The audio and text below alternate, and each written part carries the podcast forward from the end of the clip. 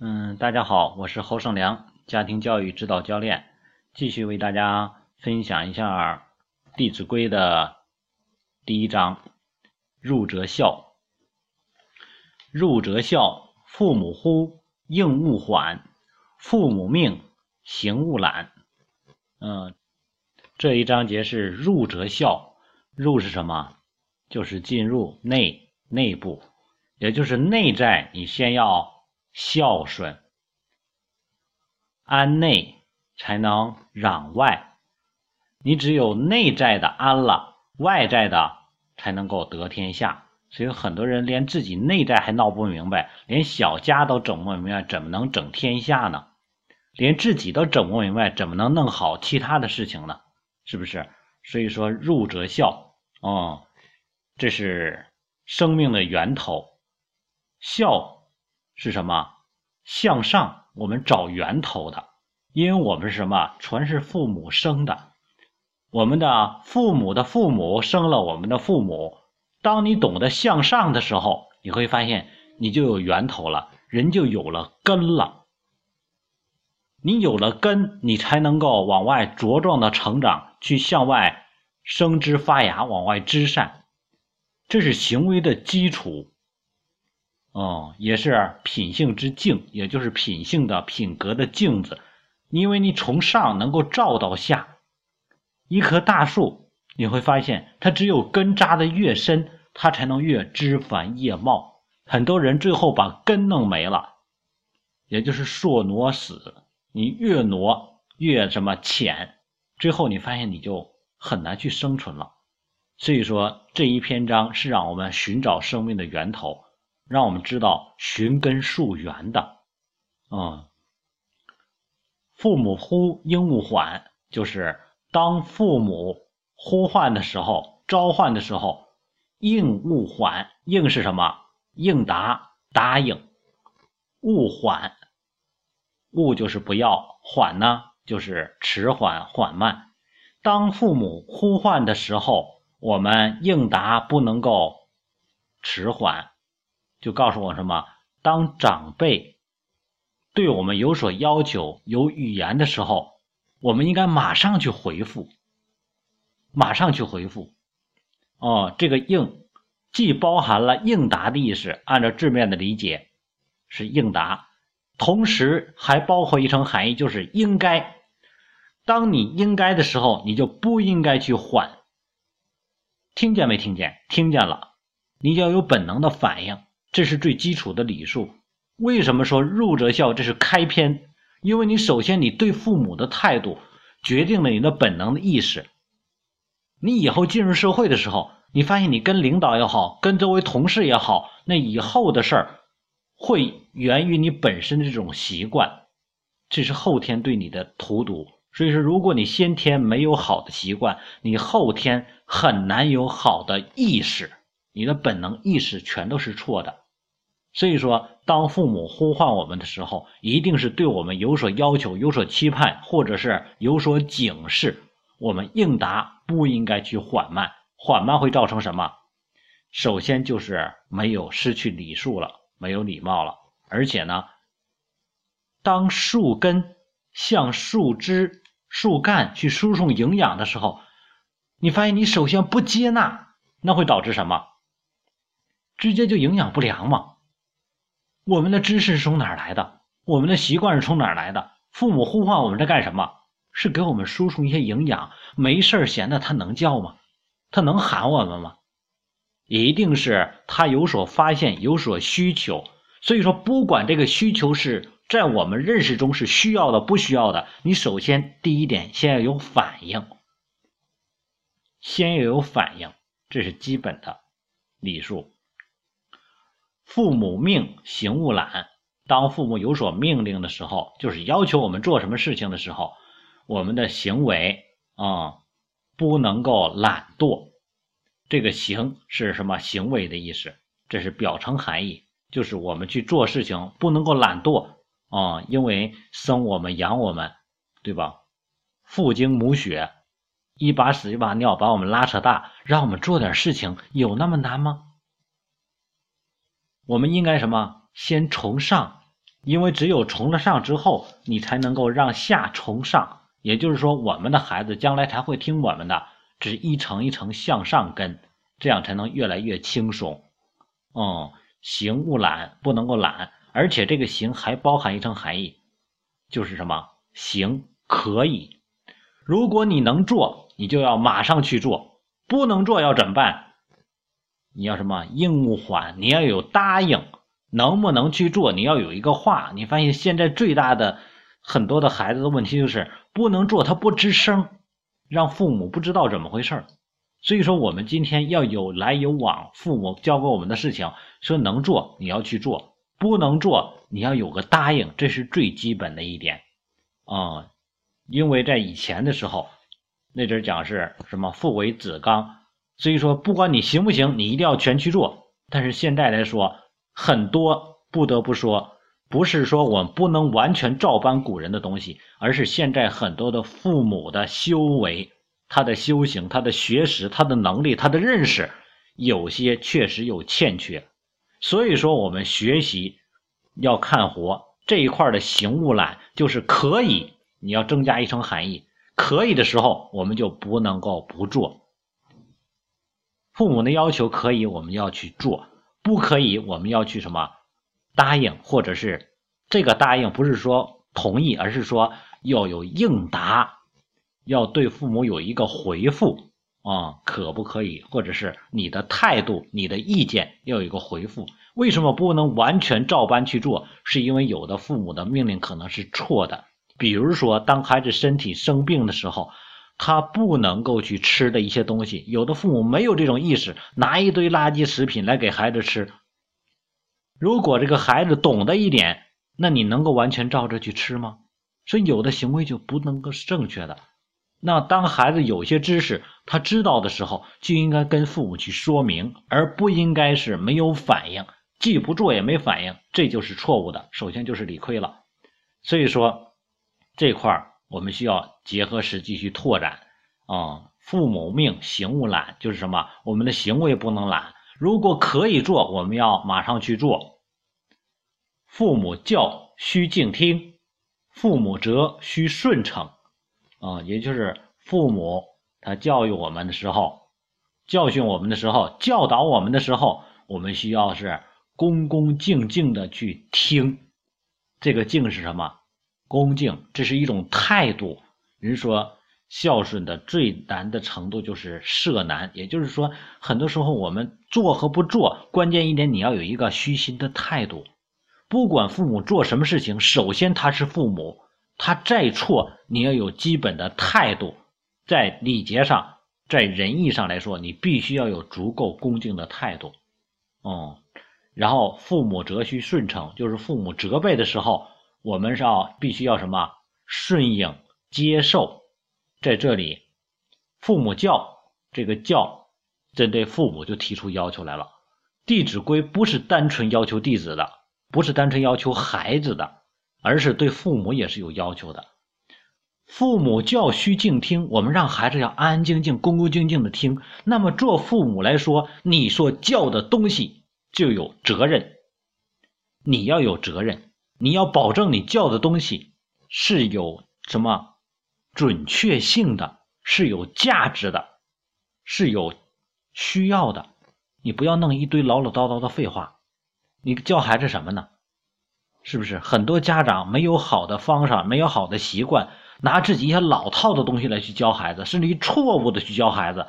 比如说，爱占小便宜啊。去举简单的例子。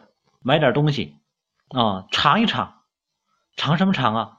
那超市上明确写的呢，让禁止品尝、谢绝品尝。你非让孩子吃一个没事儿，你说你这么教孩子，孩子值得孩子去静听吗？父母呢难道你没有愧吗？你让孩子跟你学什么？小的时候学占便宜，大了学偷鸡摸狗吗？所以说，针对这里的，我们要明确的去说一点。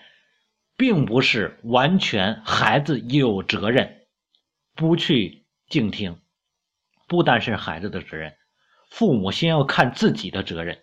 如果你做到了尽职尽责、尽父母之职责，保证你所教的全是有价值的东西，然后你再去要求你的孩子。如果做不到，那么让孩子学《弟子规》，不要让孩子跟着你学。所以说，很多人对孩子的要求，我总总在讲，为什么现在很多时候的一些感恩教育，我是比较反对的。单纯的要求孩子来感恩，单纯让孩子来去孝顺。如果他的父母是一个恶人，你让他的孩子也像他一样做恶人吗？在孝顺之上要有仁义的，这仁义实质上要有什么忠忠要有忠信的。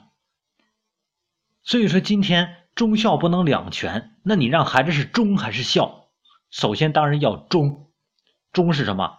是更大的，它是国家的，是民族的，是人类的，这叫忠。孝呢？是小家的，所以说今天针对父母来说，啊，如果这个父母他做人品德败败坏，他在做地沟油，他教孩子你要去保密啊，那你让孩子听吗？所以说《弟子规》应该怎么去讲，怎么去理解，是不是？做父母的先要做好自己，有责任有价值，然后再要求孩子去听，听了之后去做。哦，要身体力行的去做。父母责须顺承，这个责是看怎么责。嗯，在孔子原文里边也在提到一点，这个如果过责要避之。哦，这是跟曾子说的。曾子有一天来去，嗯，见孔子，孔子发现曾子满身是伤，然后就问说你怎么了？说这个因为父母责备了，用那个金条金条打了他一顿，然后呢把他给打昏了。然后孔子就说：“说你怎么能这样迂呢？”他说：“你看您说的呀，父母则须顺承啊。”然后那个孔子就说：“说责轻则惩之，重则避之。啊，你父母折的，如果他过分了，或者单纯发挥自己的这种义愤了，发挥他发泄他的情绪，而不是为了教育你，那么你过度了，你就要去避开，否则你的父母打死了你。”针对他来说，针对你来说是更大的不孝。他是一直没有控制住情绪，如果你被打死了，他将后悔一辈子。你这是多大的不孝啊！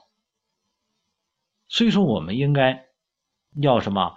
真正把这些东西应用到实际中去用，而不用去固化，不应该死学。所以说，现在来说，父母这也是一样，针对我们父母来责备孩子的时候。你要知道你是出于什么样的心理来责备，比如说你打孩子，我不反对打孩子，但是你看你出于什么打？你是发泄你的情绪，还是说为了让孩子增长记性？很多父母是为了发泄自己的情绪，气的不行了打一顿。哦，有的时候你打错了，所以说很多的孩子心里很委屈，孩子可以承受委屈，但是父母难道你真的不心亏吗？你就因为父母就权大于天了吗？所以说，父母则须顺承。这个顺，嗯，也是要看顺什么，看父母折的是什么。所以说，我们首先不能够去忤逆父母，这是一个大的前提。但是，我们要有自己的主见，要跟父母有更好的交流和沟通。父母也要大开这种什么沟通之门，打开沟通之门。跟孩子更多去交流和沟通，责备、沟通不能是以一家之言。这是父母则需顺承。冬则温，夏则庆，晨则省，昏则定。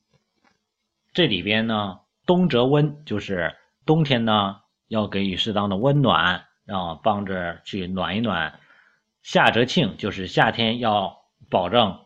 父母能够清凉凉爽，这些都是指的孩做孩子的对父母的一些照顾。晨则省，昏则定，就是早晨啊，要那个去问安，去请安，省省亲，就是探亲的意思。请醒呢，就是探问的意思，就是早晨要去探问。昏则定，就是晚上了啊，叫服侍父母安定，去就寝，这些都是对父母的照顾。你发现事无巨细，在古代。我们看这些书籍的时候，我们一定要知道古代人的生活习惯。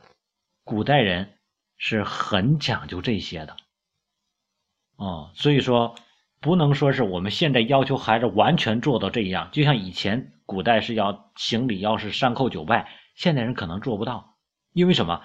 所有的道德是随着地域、随着时间而变化的，很多东西你不能够固化的去学习，嗯，所以这里边呢，这一章主要的就是说的是，嗯，给孩子一些表现的机会。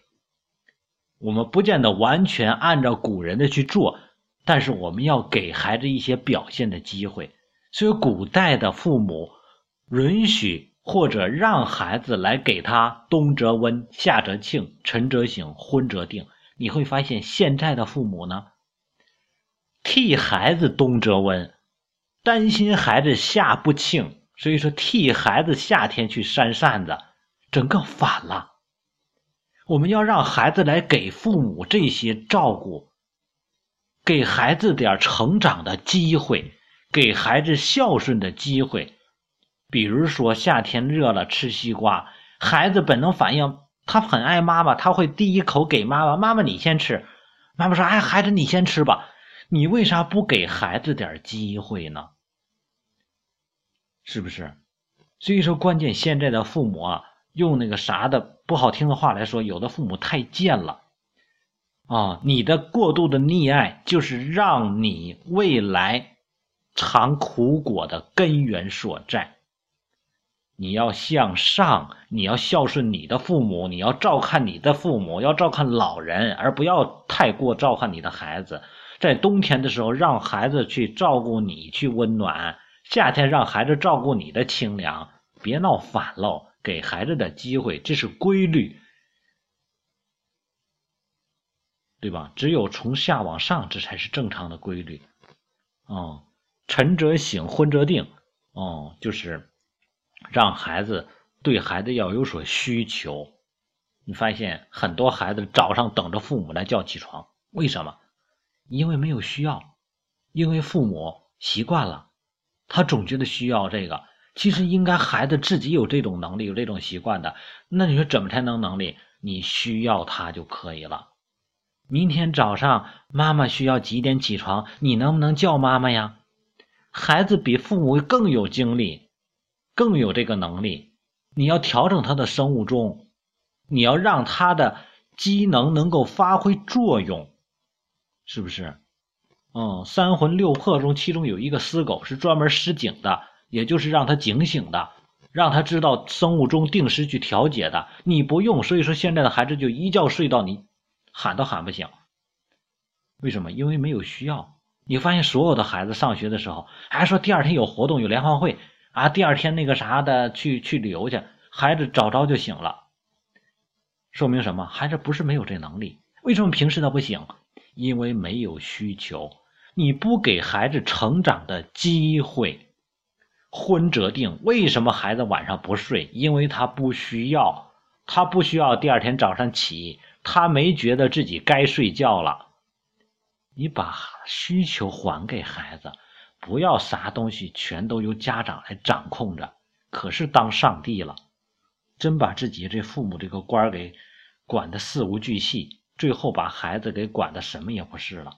所以说，是否晨能醒，昏能定，取决于父母是否能够放手，给孩子成长的机会。出必告，反必面，居有常，业无变。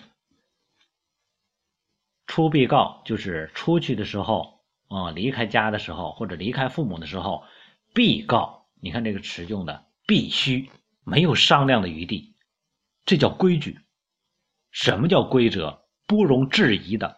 所以说，很多家长什么事情都商量，要不你去上学，要不你吃这个，要不你住那屋，要不你跟跟那个跟妈妈一块睡啊？你发现什么都跟孩子商量。没有一哥他能够做得了主的，各位闹清你是父母，到底谁管谁呀？一家之长难道是孩子吗？啊，让全家最没有经验的人来掌握全家的未来，这不反了吗？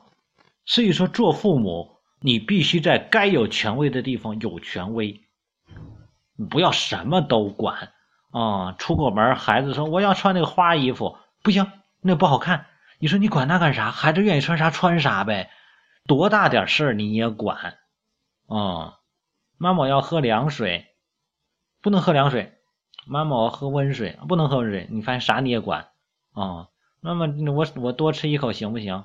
啊，多吃一不让多吃。你发现你管的太多了，所以说最终来说你事无巨细，最后所有的事情都没重点了。所以说这句话告诉我们这块告诉我们什么意思？就是什么？凡事你要有轻重缓急之分，该管的绝对不能变，这叫规则。然后该放的。给孩子点空间，别关的那么严啊！出必告，反必面，就什么来去有声。你来了之后让别人知道，走也让别人知道，是不是？让孩子形成习惯。有的家长经常的七八岁了，那孩子还去商场，还一转眼就找不着，天天盯着。哎呀，所以说这就是你跟孩子跟惯了，他从来没想过自己跟父母。这是现在一个孩子，也是其中一个原因。你要真养五个孩子，哎呀妈呀，你得分成几个身呢，才能管得了啊！所以说，方向很重要。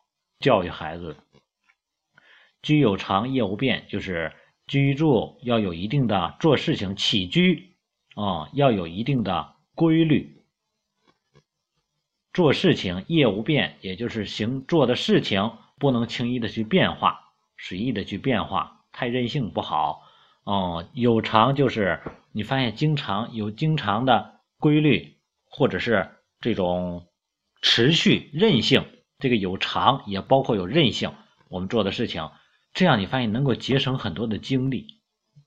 很多人经常做事，尤其成年之后做事，做一件事情就跟我们说挖井一样，挖几锹之后还走了，换一个地方再挖几锹，再换一个地方再挖几锹，你发现很难挖到水，因为没有韧性。所以说，居有常，这就是让孩子做一件事情有规律，让孩子父母要从小培养孩子这一点，循环做一件事情。比如说家里边，咱们家扫地就交给你了，三年、五年、十年，一直他就负责这一件事情，这叫有偿。所以说，让孩子有什么循环的事情，有韧性，这样的孩子，他将来才能有大的出息。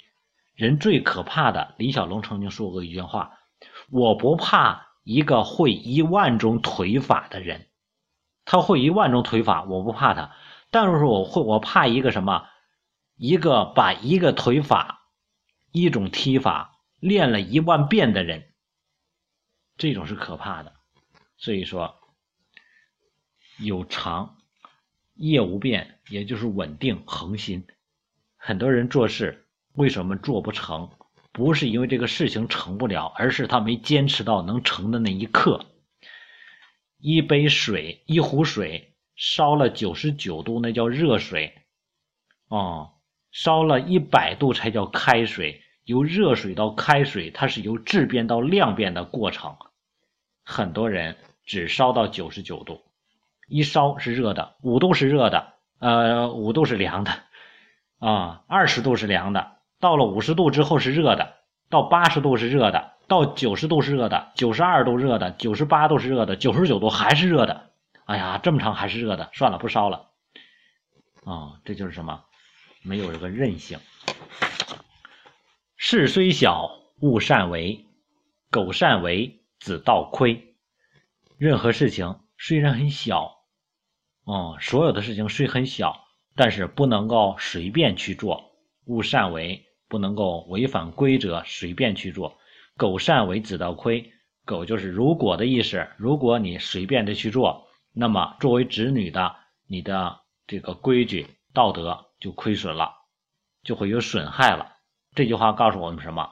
任何事情，在刘备教育孩子曾经说过：“勿以善小而不为，勿以恶小而为之。”为贤为德，能服于人。也就是说，任何事情，你别看它小，积累多了就很可怕了。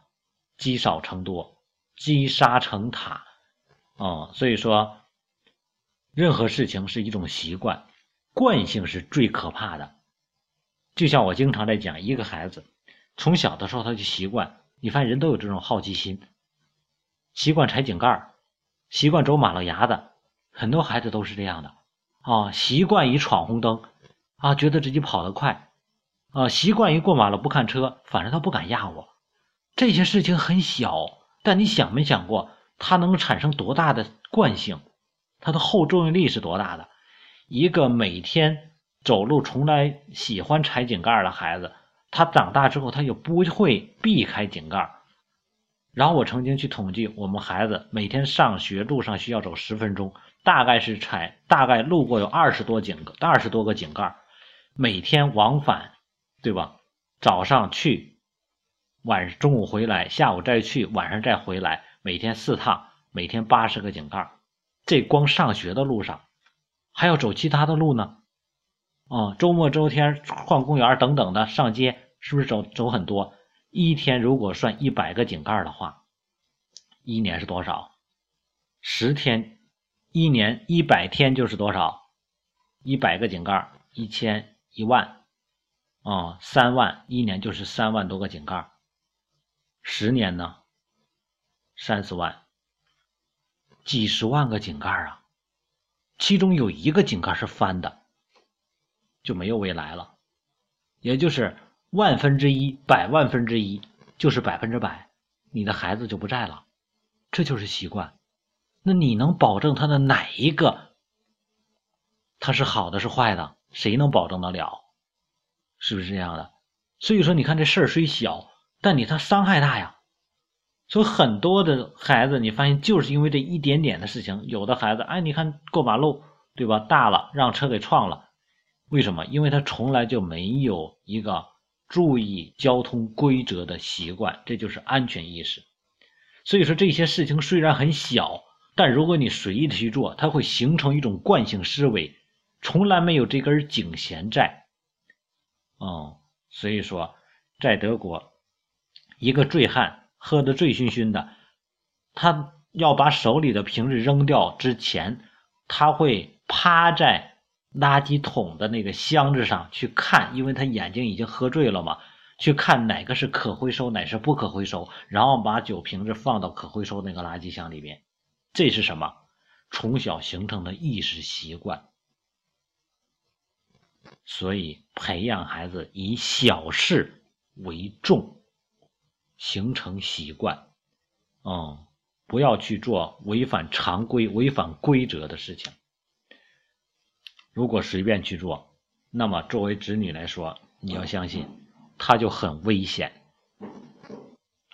在这一个几句话里边，我们能看到，对父母提出的要求就是，培养孩子所有的细节是在于父母的在意，父母的培养。孩子是没有这种意识的，所以你重视什么，你关注什么，孩子得到什么，学到什么，收获什么。所以说，对父母来说也是提出一些要求的。孩子很难形成这种习惯，需要父母的不断的帮助、辅助、提点。物虽小，勿私藏；苟私藏，亲心伤。嗯，就是说东西虽然很小，不要私下的占为己有。哦，你如果私下的占为己有的话，那么亲人会很伤心，亲人会很伤心。这里边其实给我们提的一点就是“勿失常”，就是天下为公的意思。不管事情大和小，你发现人是一种习惯啊。当你天下为公，所有的东西你都是人类讲一点。嗯，怎么能够让你心不累？做多少事情都心不累，那就是你胸怀天下。当你为天下人做事的时候，你就不会累，你的资源就将天下资源为你所用。很多人觉得，哎呀，特别愁，特别苦，特别累，为什么？是因为你为自己，你在跟天下人争名争利。但如果你是一心为天下人做事的话，你在为天下人谋福谋利的话。所有人都在为你，人就无从抗拒，人家不会跟你去争执，而很多人为自己，你在干什么？在夺天下人之力，所以说所有人都是什么跟你去对抗。你想一想，是你跟天下人对抗容易，还是说天下人帮你容易？很多人说啥？我怎么才能够得天下？得什么？啊，你胸怀多大就能得多大。为什么有的人越活越轻松，有的人越活越累？就是这个原因。所以说，培养孩子的胸怀和格局，哦。亲所好，力为具；亲所恶，谨为去。也就是我们的亲人喜欢的啊，我们要尽力去做准备准备。亲所恶，谨为去。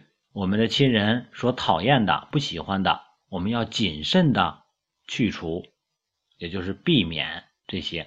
这里边呢，亲所好，也就是亲人所喜欢的这个。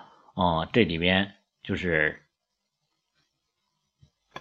这里这里边给我们提了一个概念，就是呃，能够服务家人、服务你的亲人，你才能更好的服务大家。其实想一想，我们孩子的成长的过程，就是他一个锻炼他的一个过程。他先能够满足父母的要求，懂得揣摩父母的心事。把父母服侍好了，其后他才能服务更多的大众，更多的人。服务的越多，越多的人服他。你服务多少人，就有多少人服你，就是这么一个概念。大家互相服务嘛，人心换人心，是那个什么四两拨千斤是吧？嗯，瞎说的。嗯，也就是说这么一个概念，大家互相之间一个帮衬的作用。哦，所以说亲所好这块呢，也一个概念，就是你所好的东西，你要有一个分寸。这个分寸在什么？德配位。也就是说，你所好的，作为父母来说，你要知道，孩子能够力为具，尽力去满足你，但你知道，要知道自己配不配这些。这就是榜样。很多的父母是贪得无厌。啊，这就不能叫真正的父母了。他从来不知道自己该做什么，或者需要做什么，该要什么，需要要什么，贪得无厌。你发现培养出的孩子也永远是匮乏的，所以说就没有办法要求孩子做到力为具，他做不到。你说孩子本身就拿现在很多父母关注的学习来说，其实在这里根本不应该提学习，但是没办法，很多父母还是在意这个。你的孩子本身就是七十分的水平，你就非得耗着说让孩子考一百分，考全班第一。他现在是全班对吧？排到第三十名之后了，非得考到全班第一。你说让孩子力为具，他累死他也具不了啊，那咋整啊？那孩子最后只能反其道而行之了。所以说，你得要知道你需要以什么样的方式来去要求孩子。嗯，然后给孩子这种成就感，给孩子这种机会，让孩子慢慢去达到。他考了九十分，你说下回你考九十一分，妈妈特别高兴。这种孩子他能做到，他尽力，他能去做到，而且能超越你的，他才有成就感。哦，亲所恶，谨为去。所以说，你的好恶直接决定了培养孩子的方向。很多家长。各位在自己的角度可能都看不到自己孩子的一些缺点。这现在我在我接触中，我看过太多的孩子小气、矫情、娇气，哦，好多的这种，哎呀，真是为什么这样？都是亲呐，你的好恶所产生的。所以说，孩子在尽力满足你的这种情绪需求。最后让他养成了现在这个样子。孩子是怎么培养出来的？孩子其实本能就具备满足亲人需求的这种意愿，然后你利用这种意愿，最后让孩子变成现在这个样子。所以说，亲所恶，谨为去。嗯，你要知道你的好恶到底是什么，然后针对孩子来说，这里边。提供了一个词叫“谨为去”，谨是什么？谨慎小心。很多家长，你发现他做事啊，为什么很多孩子他也是那样的？哦，现在有一句话叫什么？哎，就是心直口快呀。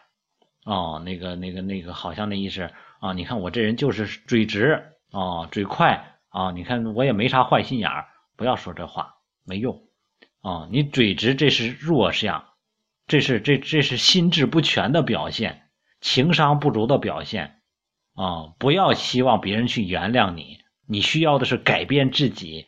你出口伤人，这是你有问题。然后你伤了人，你还让别人原谅你，这你问题大的多了。所以说，不要拿这样来给自己开脱。什么叫谨为去？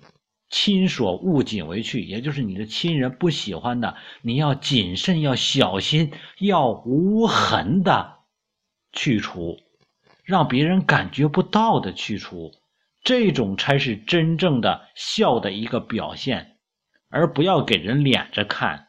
啊，有的那个家长，对吧，在自己的孩子面前都是对自己的老人。啊，不喜欢，直接那个脸子就上来了，对吧？所以说你事情你做了，但是你没有做到赦难，你没有做到真正的无痕。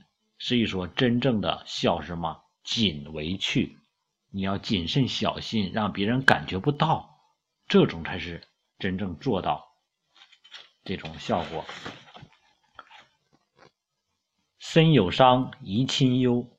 德有伤，贻亲羞，也就是身体受到损伤，那么将会招致亲人的担忧；品德有损伤，将会招致亲人的什么蒙羞、羞愧。这里边提了两个，一个是身，一个是德。身是什么概念？我一直在说，应该给孩子进行生命教育，身体。发肤受之父母，哦，如果有了损伤，这就是不孝。所以说我曾经有一篇这个录音，专门就说的，针对尊重孩子，让孩子有这种身体的这种接纳性。什么叫接纳性？就是接纳自己的身体，接纳自己的容貌，接纳自己所有的东西。太多的人现在为了。一时的东西去改变啊，比如说什么现在整形的、美容的，甚至于严重一点变性的，为什么会有这些？没有身体自信，没有让孩子从小懂得爱自己的身体。人说一个女孩是因为可爱而什么美丽，而不是因为美丽而可爱。所以你会发现，容颜千奇百怪。但是为什么有的孩子他就特招人喜欢？不是因为他单纯长的关系，而是因为什么？他的情，他的内在的这种性格的关系。所以说，太多孩子，太多人从小这也是受父母的影响，就觉得我外在变了，内在环境全都会变，世界就会变。其实错了，这个世界不因为你的形态的变化而去变化，它是因为你的。思想世界的变化才会产生变化，所以说从小让孩子懂得珍视身体，啊，身体发肤受之父母，损伤则为不孝啊。所以说，从小对孩子进行这种身体的教育，让孩子懂得珍视自己，接纳自己，接纳自己，不是说我们孩子啊，你看你真漂亮，不要说这样的话啊。你看，你是独一无二的，这个世界上只有你是唯一的父母的孩子，是不是啊？你看你长的这个所有的这些特点，这都是你在这个世界唯一的认证。哦，别人喜不喜欢你，不是因为你外在，而是因为你的内在。他不喜欢你，那是因为他不属于你。喜欢你的人不是他。你不能因为一个人为了迎合别人而去改变，那今天这这就难得多了，是不是？你再改变，他也不见得喜欢你。所以你需要找到喜欢你的人，而不是为不喜欢你的人去改变，变成他喜欢的样子。德有伤，贻亲羞；品德有伤，哦，会导致亲人蒙羞。